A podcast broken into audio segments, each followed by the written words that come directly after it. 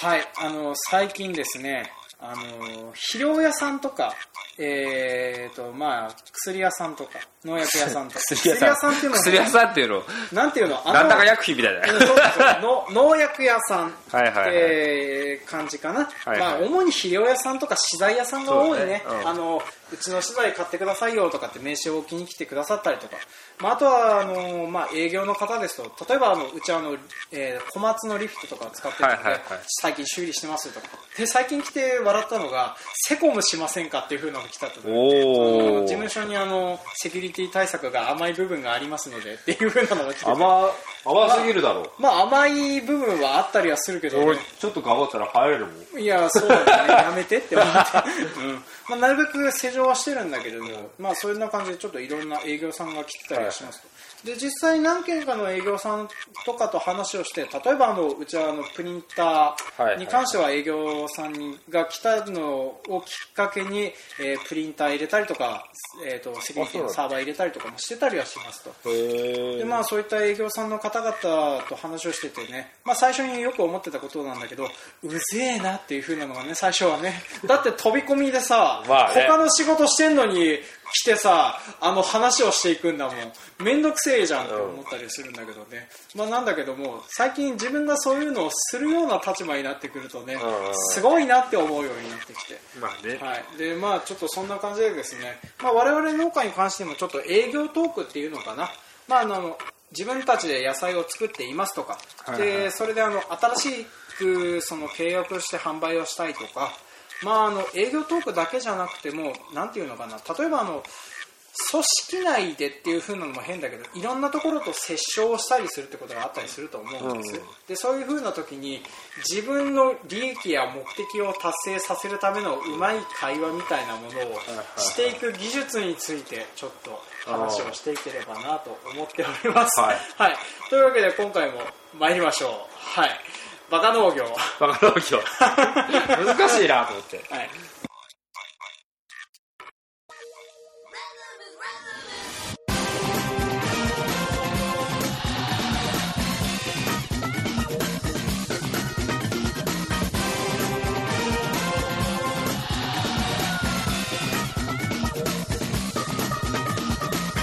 はい、この番組は北海道の中心部札幌市のちょっと東側にある江別市から青年農業者がお送りする不真面目系農業トーク番組です、えーお相手を務めさせていただくのはジョンとはいっちゃんです。今回もよろしくお願いします。ははいい。というわけで2人構成3週目となっております、ええ。はい。でそろそろですね、我々体力の限界が来ておりますので、はい。ガソリンがないですがないですで100をもうつけっぱなしですよね。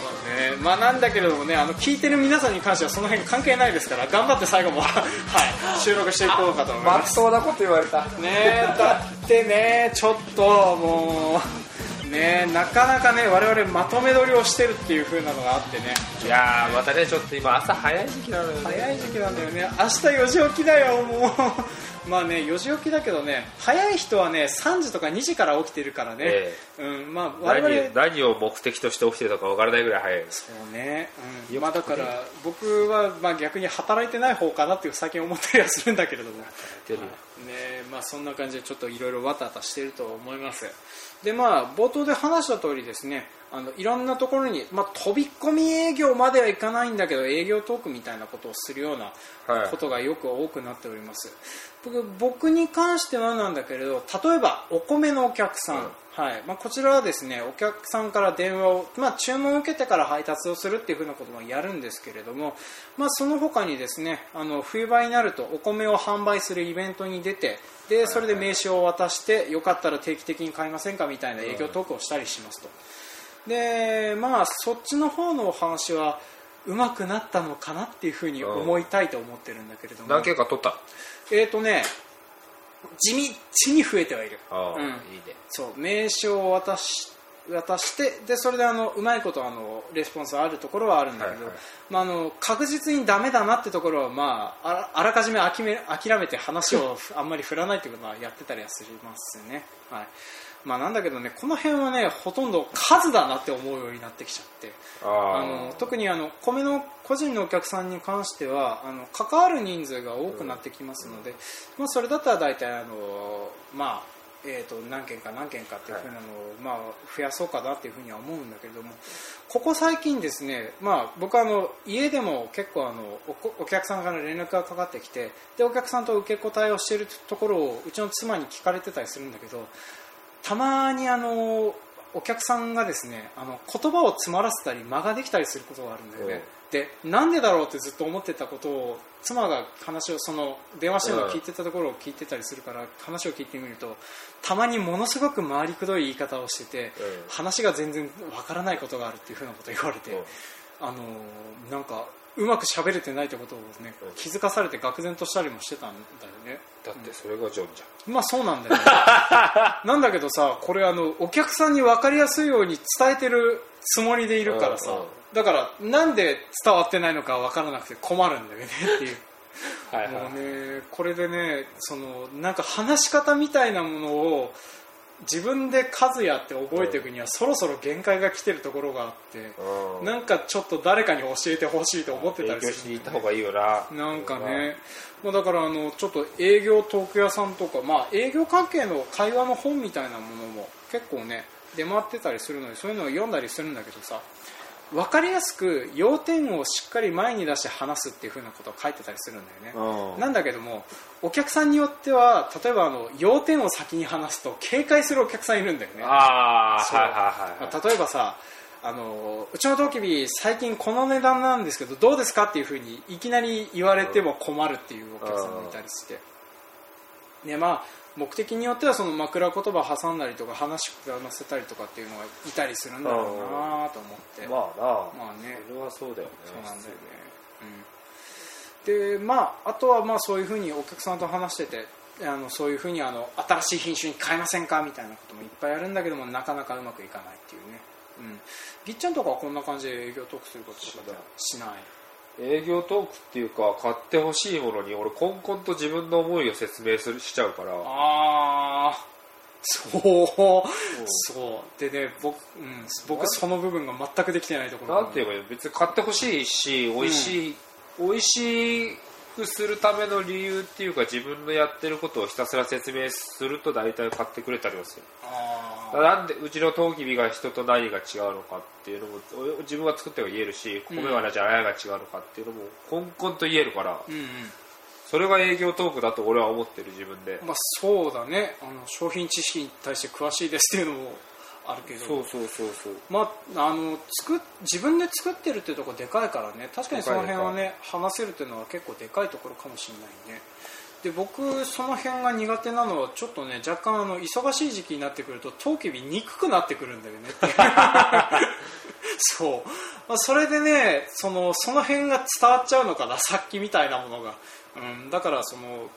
売れろっていうかねなくなれって思ってる時期があるから。あだからちょっとその辺なんか悪い部分が出てたりするのかなってちょっと思ったりはするんだよねっていうね。でなんかその思いを伝える部分が確かにでかくなればなるほどうまいこと伝わるのかなとは思うんだけれどもあの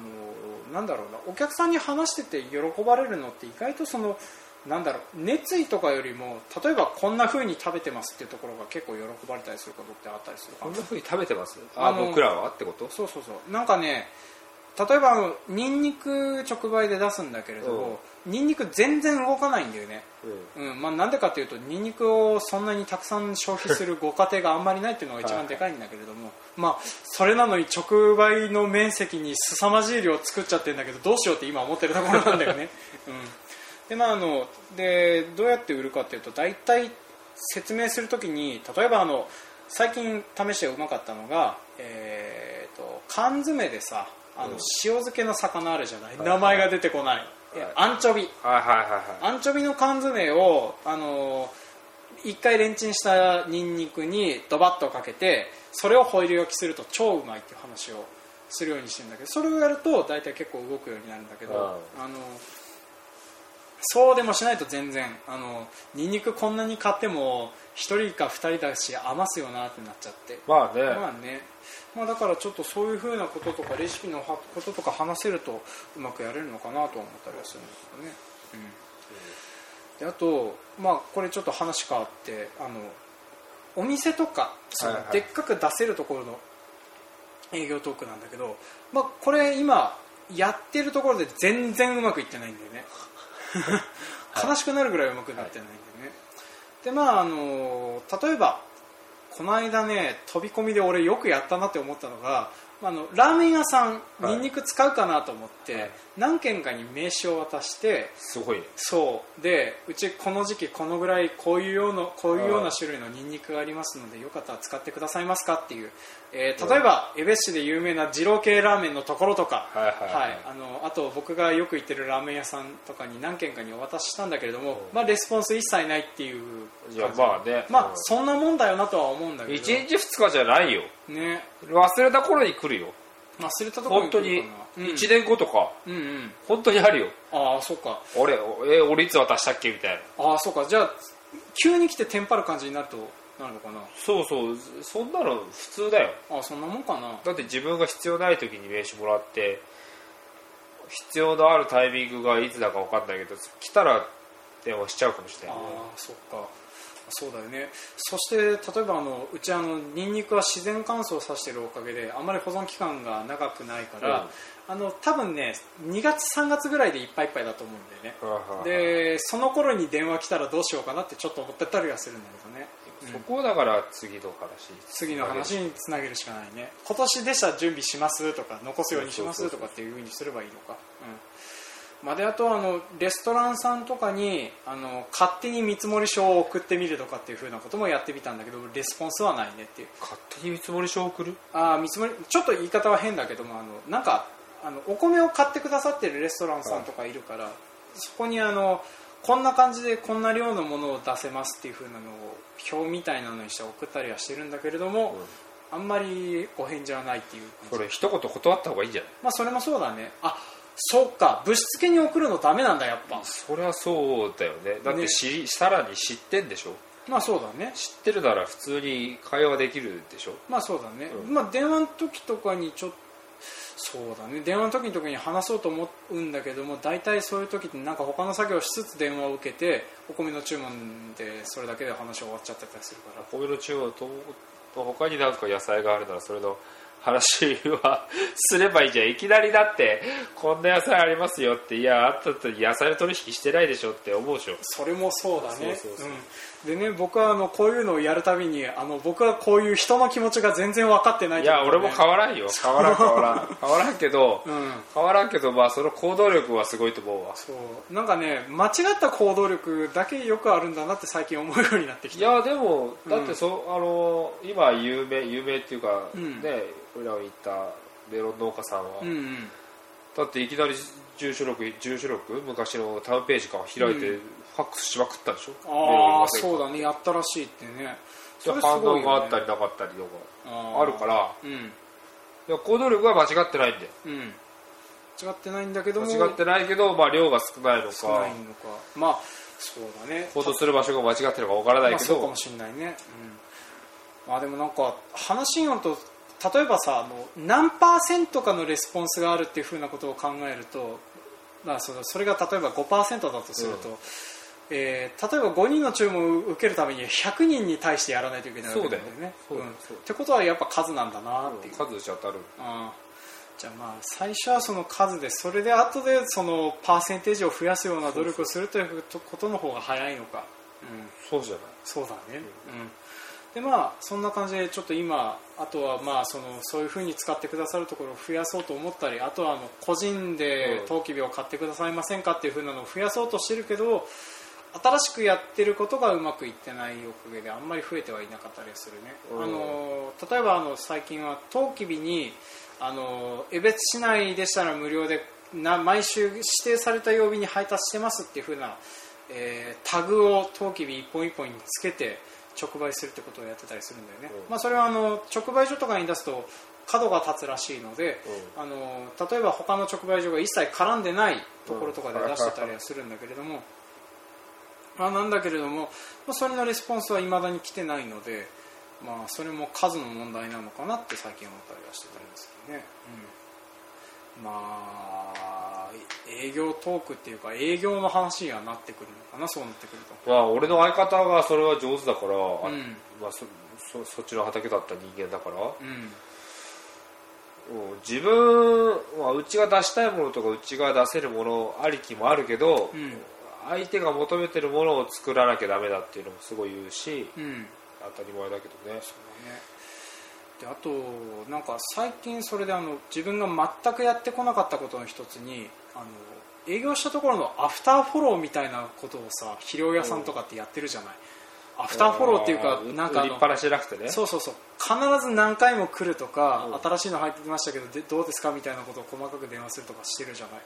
だからそういうふうなことをした方がいいのかなとか最近思ったりもしてるところ個人のお客さんに？いや個人のお客さんにではない、うん、なんかあの例えばあのお米を取ってくださってるあのお店の方とかそういうふうなところ。とまか、あアフターフローっていうっていうかまあこまめに行くとかって感じかな、うんそれはあれだけど個人のお客さんはまだまあなかなか難しい、そうだね。難しいよね、まあ、個人のお客様は多分電話営業超うざいだろうね。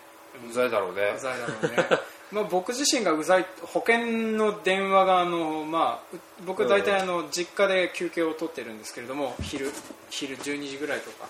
まあ、それであのなんか某アヒルの会社の保険会社の営業とかかかってくるとガチャ切りしたりするしたりしてるので。まあ僕がするとしてもガチャ切りされることを覚悟の上でやらないといけないんだなっていうね。っていうのはそうだね。されるぐらいだったらするべきじゃないよなって思ったりはするんだよね、うん。まあまあなんだけれども例えばあのその米のお客さんとかにあの今年から当期日そういうふうに配達しますよっていうふうな話をして何件か買ってくださるお客さんとかもいたりすることを考えれば実を結んでる部分もあるのかなとは思うんだけど。いやあるでしょ。あるんだけれどね、まあ、意外とやってみると数の問題なんだなって思ってて、うん。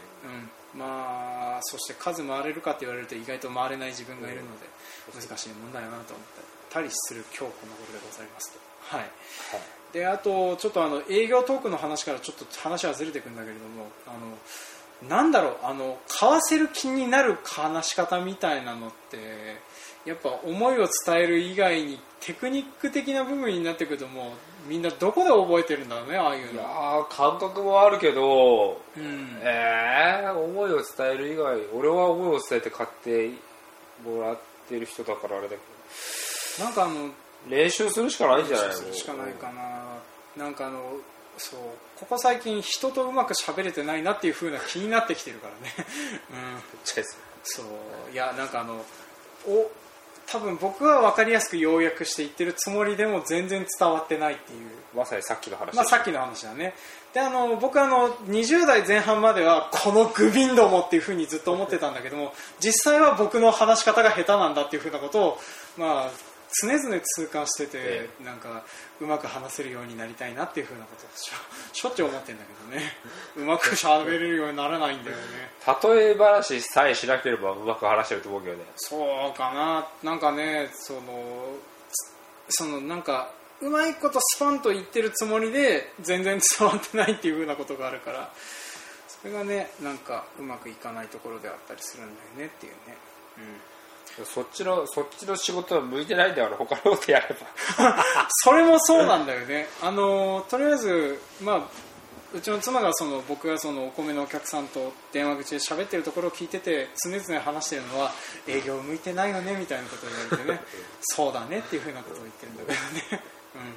まあ、なのでちょっとまあ最悪営業のスタッフを雇うかっていうふうなことを考えたりするよいやいやいっぱいいるじゃんスタッフ。いやまあいっぱいいるからねなんかまあ細川君とかの方がこの辺向いてそうだなって最近思ってて任せらんねえかなって思ったりはするんだけど。いやまあそっか向いてるといないのか。いやーなんかね。でまあ僕はでもその僕で僕は僕でそのなんていうかな僕がその営営業っていうかそのなんていうの仕事しながら営業で唯一あの僕の営業で利点があるとすれば僕はあの携帯電話にほぼ確実に出られるっていうのがあるんで。あそれはでかいね、うん、まあ僕はあのヘッドセットを常につけてるおかげでですね大体2秒か3コール以内に2コールか3コール以内には電話出るので、素晴らしい、はい。まあ、それだけがお客さんにとっていいことなのかなってちょっと思ったりはするんだけれども、はい。まあ、それであのたまにあの僕機嫌が悪い時にものすごい声出してるらしくてね。あのお客さんからこの人に電話かけたくないってことであのなんかね会社に電話来るようになったりとかうちの実家に電話来るようになったりするってことがたまにあるんだよね。どんだけ答えしてんのよ、ねもうだからねちょっとその辺をね朗らかに常に喋れるようになりたいって思ったりはするんだけどうまくいってないね。ああなるほどね、まあそんな感じでちょっとあの延々と僕の悩みを吐露する形になってしまいまいしたけど。やいいんじゃない？営業トークってよくわからんもんねえ。なんかでもちょっと肥料屋さんとかのなんか営業トークうまそうな人に話聞いたらなんか教えてくれたりするかな？肥料屋さんでうまい人なんか聞いたことないよ。聞いたことない資材屋さんでうまい人なんか聞いたことない俺。そうかい。うん。全部資材に質問があるもんな俺が常に。ああそうだね。なんかいろいろ聞いてなんか営業としてどういうふうにやってますかみたいなものを聞く機会ないもんな生生地知識があるからそれの何がいいのって言って答えられなかったりすると、あそうだね。逆になんだそれねお前ってなるから、まあ大体その売ってる資材について詳しくても作物にそこまで詳しくないってことがあったりするからね。うん。まあだからちょっとその辺はねあの難しいところっていうか、なんかお互いになんかちょっと利害が食い違ってうん。あれだなって思うことはあったりするけどね、うん。まあ、でもあの、まあ、うちにずっと長く来てる営業さんであのうちのなんか役員っていうかあの社長とかうちの父とか父親方と仲良く喋ってるあの営業さんがいるんだけどその人とかは最初ちょっとうざいなって思ってた時期はあるんだけれども 最近はすごいなっていうふうに思ってる。自分がそっちの方を始めたから。そうそうそうそう。あのなんかなんか若干邪険に集まる時期もあるけどもこまめに来るなとかそういうようなことを見てるとねちょっとすげえなって思ったりはするので、まあ、そんなことで、まあ、いずれちょっと肥料屋さんのその営業の話は聞いてみたいね。連れてこい。それねまあ、ちょっと話をしてみてあの、はい。こんなことやってますね連れてこいっていう、まあはい。連れてきて話をしてもらったりとか、まあ、あとは機械屋さんとかもねちょっといろいろ。まあ機械屋さん営業っていうのも変だけどねなんていうかななんか。農業者を巡ってる営業で営業が上手い人は見たことが正直ない。あそっか。う、うん。ん全然いないと思う。そうだね。意外と資材屋さんとかもそのなんていうかな。あのそうだね。ことどの農家に対してどう売っていくみたいなことでくあんまり詳しい詳しくないっていうのも結構あったりするからね、うんまあ、でもあの作物定めて売ろうってなってる人とかは一回あのお会いしたことあるけれどもあのそれなんかニンニクの肥料について聞いた人は、うん。あの液肥について聞いた人は結構詳しそうで逆に僕は全然分からなくてあわあわしちゃったっていうことはあったんだけど。はいはいはい。まあ、もしかしたらちょっとそういうふうな感じでね詳しい人もいたりするのでちょっとその辺ね話み振ってみて、うん。あのあるようでしたらちょっとまた連れてきて営業トークについて すごいな。話を聞いてみようかなと思いますね。はい、まあそんな感じでちょっと営業トークに関しては僕の悩みを吐露する形になりましたけどもあのこの辺で締めさせていただきます。そうい。はい。というわけで、えー今回は営業トークのお話でした。はい。はい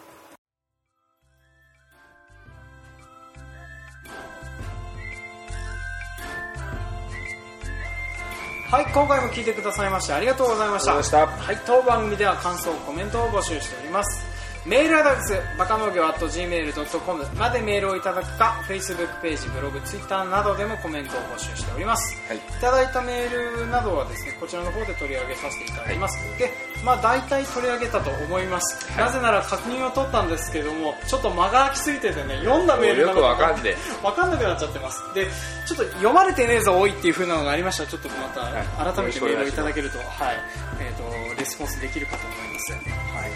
い、であとはあのちょっとありがたいことにですねなんかえーとまあ他他の番組でちょろっと話していただいた結果であのなんかバカ農業って番組があるよっていう風なことを知っていただいた方が